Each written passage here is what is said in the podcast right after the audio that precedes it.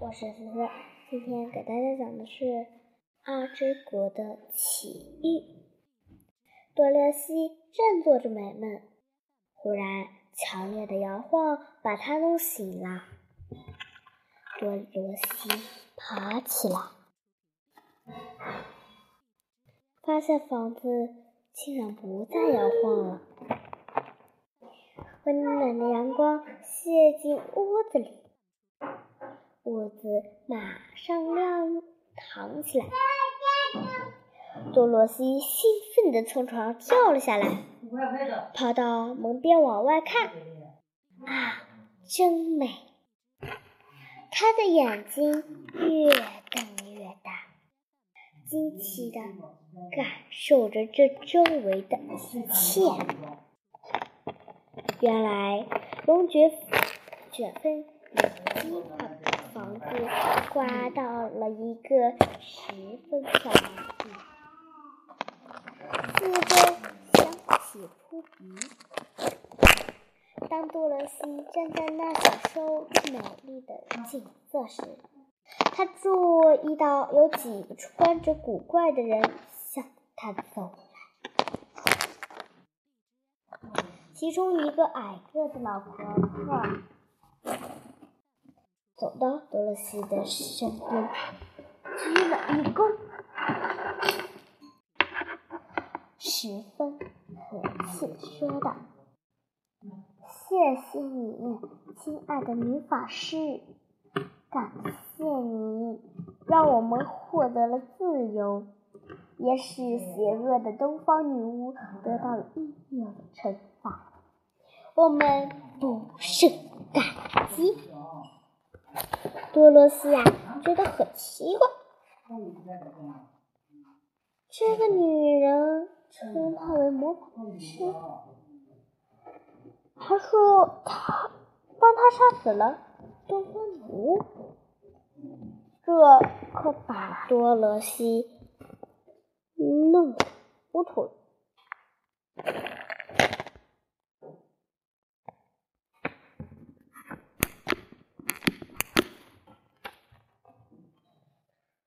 多萝西只是个小女孩，从来没有杀过生，连只蚂蚁她都不踩过。她只是被一阵可怕的龙卷风吹到这儿来。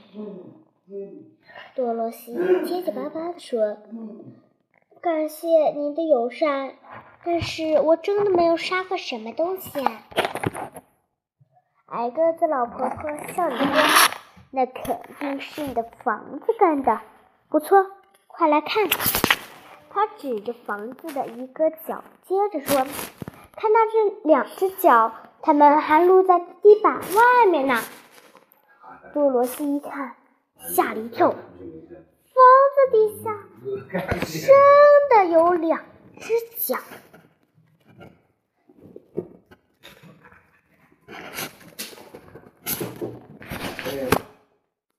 我的上帝！多萝西吓得浑身打起了哆嗦，肯定是房子压住他了，该怎么办呀？矮个子老婆婆十分冷静地说道：“现在我们什么也不用管啦。”多萝西问：“他是谁？”“他就是东方女，东方。”恶女巫，她欺压和统治梦奇金人已经很久了。感谢你让我们获得了自由。奥之国里一共有四个女巫，其中住在北方和南方的女巫是好女巫，请你相信我，因为我是北方的好女巫。住在西方和东方的两个女巫是邪恶女巫，其中一个东方女巫被杀死，还剩一个西方女巫了。这时，一直沉默的站在旁边的三个梦境。闷奇惊人突然大声喊起来，并且指着压着恶女巫的那个角落：“出了什么事？”矮个子老婆婆叫：“矮个子老婆婆转过头来问道。”等他看清楚以后，不禁大笑起来。原来恶女巫生在外面的那双脚已经不见了，只留下一双鞋子。这鞋子是东方女巫最具威力的宝物啊！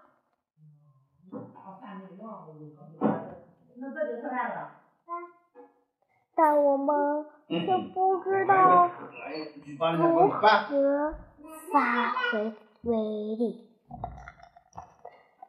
说着，便把鞋子送给了多罗西。多罗西收下鞋子，然后又说：“我真想回到回家，回到。”回到叔叔、婶婶我身边，你们能帮帮我吗？女巫和梦奇金人都无可奈何的摇了摇头。多萝西呜呜的哭起来，呜呜。那些善良的梦奇精人看到小女孩在哭，也忍不住掏出手绢在那抹眼泪。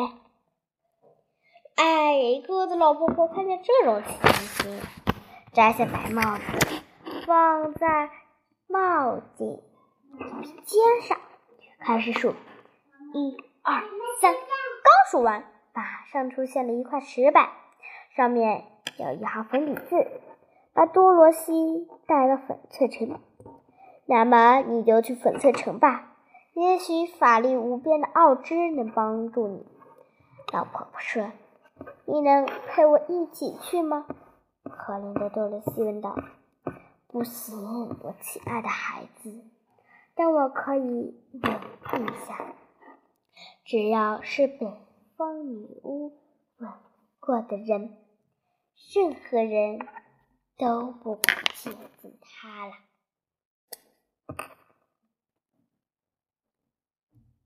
于是他轻轻的吻了下多萝西的额头。孩子，沿着那黄砖往前走，就能到达翡翠城。再见了，祝你好运。第三章。稻草人得救。名师导读：多罗西听从了善良的北方女巫的建议，向翡翠城进发。就在稻田里，多罗西遇到了一位新伙伴。你们知道他是谁呀？让我们一起来看看吧。多罗西开始问去为去粉碎成的时候，正在做准备呢。准备好换洗衣服后，他脱下旧鞋子，穿上银鞋子。啊，不大不小，刚刚合适，就像专门为他定做的一样。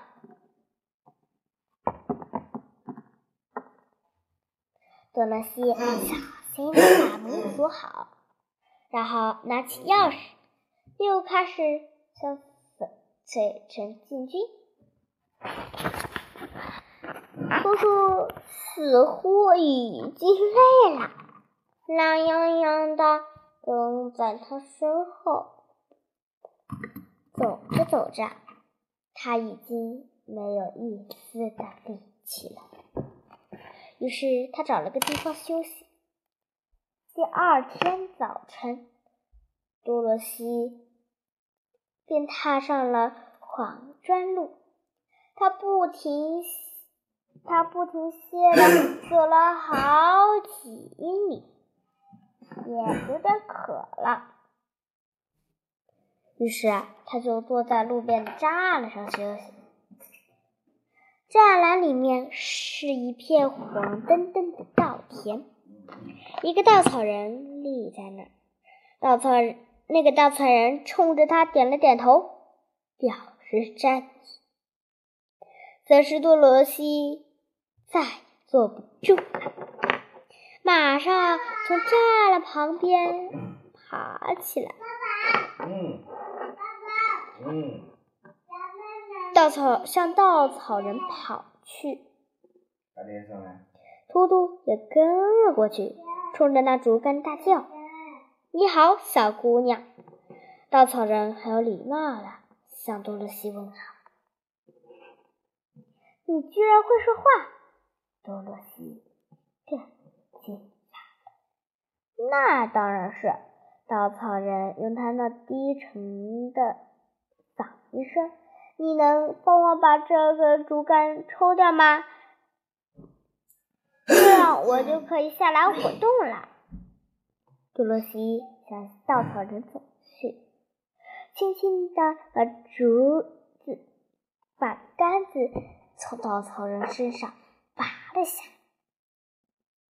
感谢你，善良的人，我现在已经觉得好多了。稻草人站在地上说：“看着稻草人一边恭恭敬敬的鞠躬，一边和自己说话，然后居然与他在并肩走在一起，这怎么让多罗西不感到奇怪呀？”“你叫什么？又要到哪里去？”稻草人问。多萝西打了个哈欠，说：“我叫多萝西，我要到翡翠城去找伟大的奥兹，请求把我送到堪萨斯去。你说，如果我去翡翠城找奥兹，请他给我一个大脑，他能同意吗？”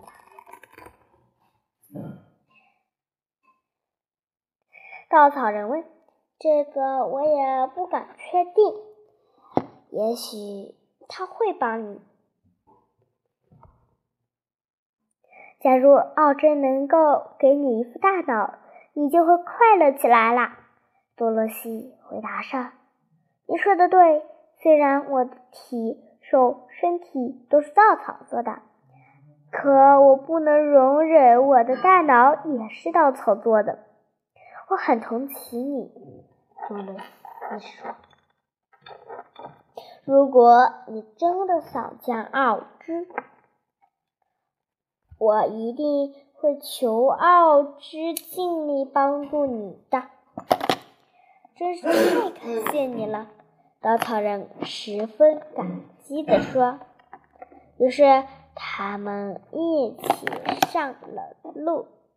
他们在一座没人的木屋住了一晚。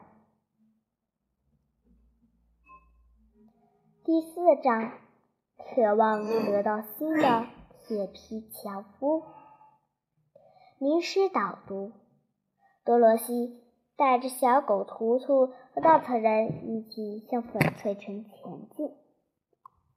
多罗西又遇到了第二个伙伴。那是谁呢？接着我们继续听故事吧。天刚刚蒙蒙亮，多萝西从梦中醒过来，他环顾四周，发现稻草人正站在屋角，带他起床。多罗西说：“我们必须得找点水，找水做什么？稻草人问。走了那么长时间的路，我的脸已经脏了，而且很口渴，明白了吗？之后，他们离开小屋，在森林中行走，发终于发现了一湾清泉。多罗西兴奋极了，跑去那儿喝了几口水，然后洗了几把脸，就一口面包一口泉水的吃了起来。当他吃过饭，打算回到黄庄的路上时，远处突然传来了低沉的呻吟声，这吓了他一跳。多萝西和大草人循着呻吟声音找去，竟找到一个生锈的铁皮樵夫。多萝西给他上了油，他就能自由活动了。要是没有你的出现，我想我将在这站一辈子。铁皮樵夫说：“感谢你救了我。”可是你们为什么要来到这里呢？我们正是在翡翠城的路上，是要去找奥芝的。我想让他送我回家，而稻草人呢？他需要一个能够思考的大脑。小西回答道。铁皮樵夫沉思片刻，然后问：“我没有心。”他们说：“奥芝会给我一颗心吗？”“为什么不会？一定会的。”多萝西回答说：“这跟给稻草人一副脑子一样容易。”于是，铁皮樵夫扛起斧头，跟着他们一起去找奥芝啦。稻草人走着走着，突然掉了一个坑里，于是他向多萝西求助：“你干嘛不绕过那个坑？”铁皮樵夫问：“我怎么知道？我又没长脑子。”稻草人说：“啊，原来是这样。”铁皮樵夫顿时明白了。实际上，脑子并不是世界上最好的东西。比起脑子来，我更愿意要一颗心。那是为什么？稻草人疑惑不解。我给你们讲个故事吧。我喜欢上了一个十分美丽的。孟奇金姑娘，她说：“只要我能够给她造一栋可以遮风避雨的房子，就嫁给我。”于是我努力的赚钱，但是这个姑娘和一个老太婆住在一起。老太婆不同意姑娘嫁人，因为她是一个懒惰的老太婆，她只想要姑娘照顾她一辈子。于是。老太婆就去找东方恶女巫说：“说只要可以阻止我和姑娘结婚，就送她两只羊和一头牛。”恶女巫答应了他。她在我的斧子上施魔法。有一天，在我专心干活的时候，斧头突然滑下来。结果砍断了我的左腿，还是我非常伤心，因为独腿的人怎么能当一个好樵夫呢？于是我找到一位铁工匠，让他用铁皮为了我给我做了一条新腿。那一段时间，我觉得我能适应这条新腿了，它就像……是我自己的腿一样。可东方恶女巫知道后非常愤怒。当我再次砍柴时，斧头再次滑下来，结果我的右腿也砍断了。于是我只好又去找铁工匠给我装一条铁皮的右腿。后来，恶女巫又砍掉了我的两条手臂。尽管这样，我却一点也不害怕。又装上了铁皮手臂，东方恶女巫气急了，就砍下了我的头颅。这时候，我以为这就彻底完蛋，因为没有头，是活不了的。可是那位铁工匠正好来到这里，又为我装上了一个铁皮脑袋。东方恶女巫又想到了一个恶毒的办法，想要消灭我对姑娘的爱。于是，斧头又滑下来，将我的身体砍成了两半。铁工匠给我做了一个铁皮身体，再将我的铁皮手臂、铁皮腿、铁皮脑袋全部装在身上，十分灵活，就像从前一样。可是我的心不见了，所以我再也不能爱孟奇金姑娘了，要更不用提娶她了。在阳光里，我的全身闪亮，我非常骄傲，因为没有什么东西可以伤害我。但是生锈对我来说却是致命的危险。在小木屋里，我放了一只油桶，这样我就可以随时。朝关节上上油，但是有一天我外出的时候，却忘了给自己上油。那天天又下雨，当我意识到危险袭来的时候，关节已经生锈了。于是我孤零零地站在那，直到你们出现。在这一年多时间里，我明白了许多。人如果没有心，就没有办法去爱。没有爱的人，还能算一个完整的人吗？所以我决定跟你们去找奥芝，让他给我一颗心。大才让人和多萝西深深的被铁皮锹的故事打动了。他们也终于明白了为什么铁皮胶那么渴望得到一颗心。